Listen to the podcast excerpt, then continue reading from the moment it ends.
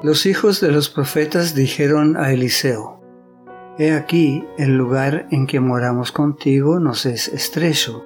Vamos ahora al Jordán y tomemos de allí cada uno una viga y hagamos allí lugar en que habitemos. Y él dijo, Andad. Y dijo uno, Te rogamos que vengas con tus siervos. Y él respondió, Yo iré. Se fue pues con ellos. Y cuando llegaron al Jordán, cortaron la madera. Y aconteció que mientras uno derribaba un árbol, se le cayó el hacha en el agua, y gritó, diciendo, Ah, Señor mío, era prestada. El varón de Dios preguntó, ¿Dónde cayó? Y él le mostró el lugar.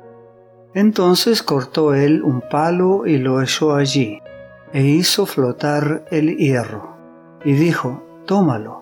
Y él extendió la mano y lo tomó. Segundo libro de los Reyes capítulo 6 versículos 1 al 7. Mientras Eliseo pudo viajar de lugar en lugar por todo el reino de Israel, continuó interesándose activamente en el fortalecimiento de las escuelas de los profetas. Dondequiera que estuviese, Dios le acompañaba inspirándole las palabras que debía pronunciar y dándole el poder de realizar milagros. En cierta ocasión, los estudiantes de una de las escuelas de los profetas, probablemente de la que estaba en Jericó, porque fueron al Jordán a conseguir vigas, le dijeron, He aquí, el lugar en que moramos contigo nos es estrecho el hebreo dice literalmente el lugar donde nos sentamos delante de ti. Probablemente los hijos de los profetas se referían al lugar donde se reunían para escuchar las enseñanzas del profeta. Eliseo no residía allí, sino que visitaba el local de vez en cuando durante sus viajes por las diversas escuelas. Los alumnos de esta escuela habían llegado a ser tantos que ya no había lugar para ellos. Vamos ahora al Jordán y tomemos de allí cada uno una viga y hagamos allí lugar en que habitemos. Bien, vayan, respondió Eliseo. La invitación no fue hecha por Eliseo, sino por los alumnos. Estos jóvenes no tenían miedo al trabajo. Uno de los propósitos de las escuelas de los profetas era dar a los alumnos una preparación práctica para la vida. Se les enseñaba a trabajar como la gente que los rodeaba, pues no habían de subestimar a quienes tenían la responsabilidad de servir. La preparación manual estaba en perfecta armonía con la educación de la mente y del corazón. El hecho de que se pidiera permiso a Eliseo y que él fuera quien diera la orden de seguir adelante con el proyecto, muestra que el profeta era un hombre de autoridad que dirigía las diversas escuelas. Primero ellos pidieron permiso para ir y hacer ellos mismos el trabajo, y después extendieron la invitación a Eliseo para que los acompañara. Te rogamos que vengas con tus siervos, y él respondió, Yo iré. Eliseo era un hombre del pueblo. Se sentía en casa tanto con los reyes y los generales como con los trabajadores comunes. Nunca se mantuvo aparte.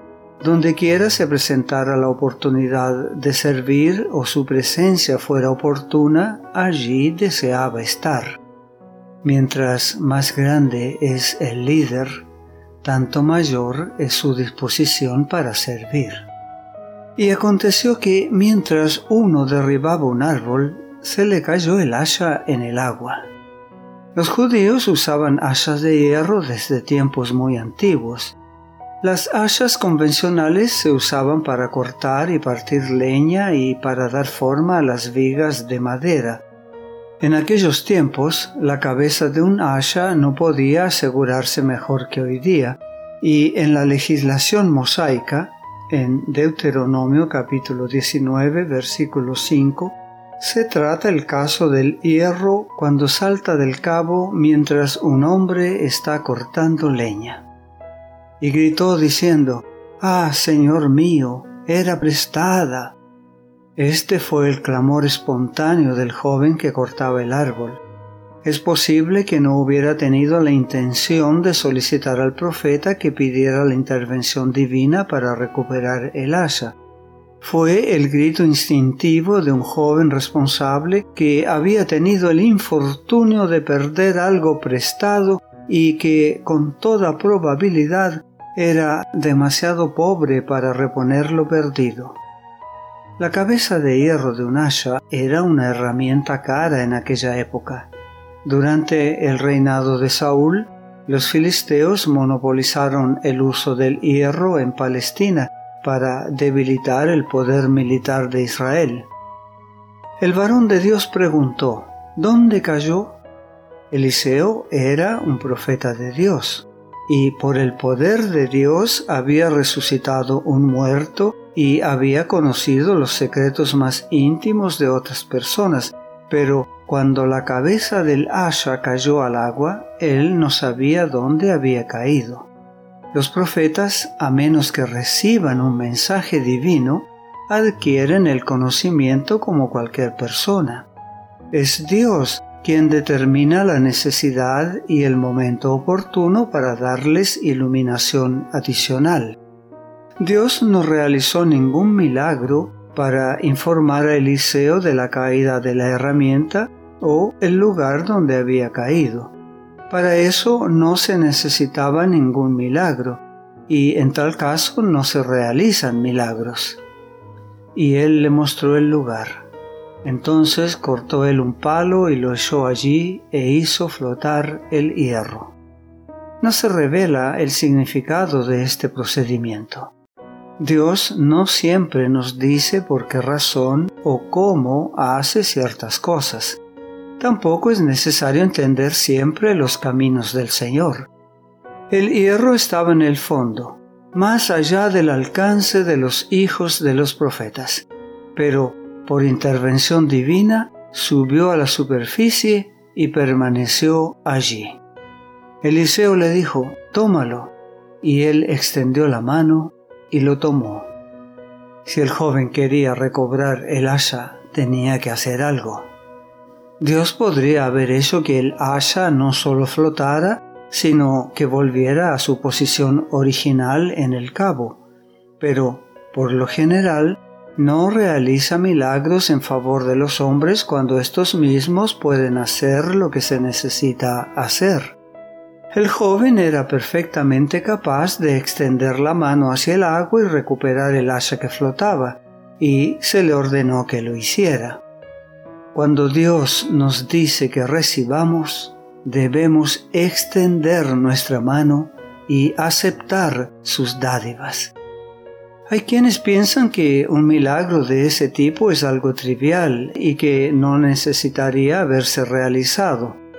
Por la estrechez de su visión, el ser humano puede razonar que sólo debería pedirse la intervención divina en las cosas importantes, pero no hay dolor o pena que sufra cualquiera de los hijos de Dios en la tierra sin que el grande y tierno corazón del Padre sienta compasión por el que está en necesidad. Dios aún responde a las necesidades de sus hijos y obra en favor de ellos. No pasa un solo día sin que el Señor intervenga en los asuntos de los que claman a Él para suplir sus necesidades. El tiempo de los milagros no ha terminado. Puede no haber un Eliseo presente, pero Dios a su manera obra en favor de sus hijos que confían en Él. Y esta es la confianza que tenemos en Él, que si pedimos alguna cosa conforme a su voluntad, él nos oye. Y si sabemos que Él nos oye en cualquiera cosa que pidamos, sabemos que tenemos las peticiones que le hayamos hecho. Primera epístola de San Juan capítulo 5 versículos 14 y 15. La gracia de Dios sea contigo.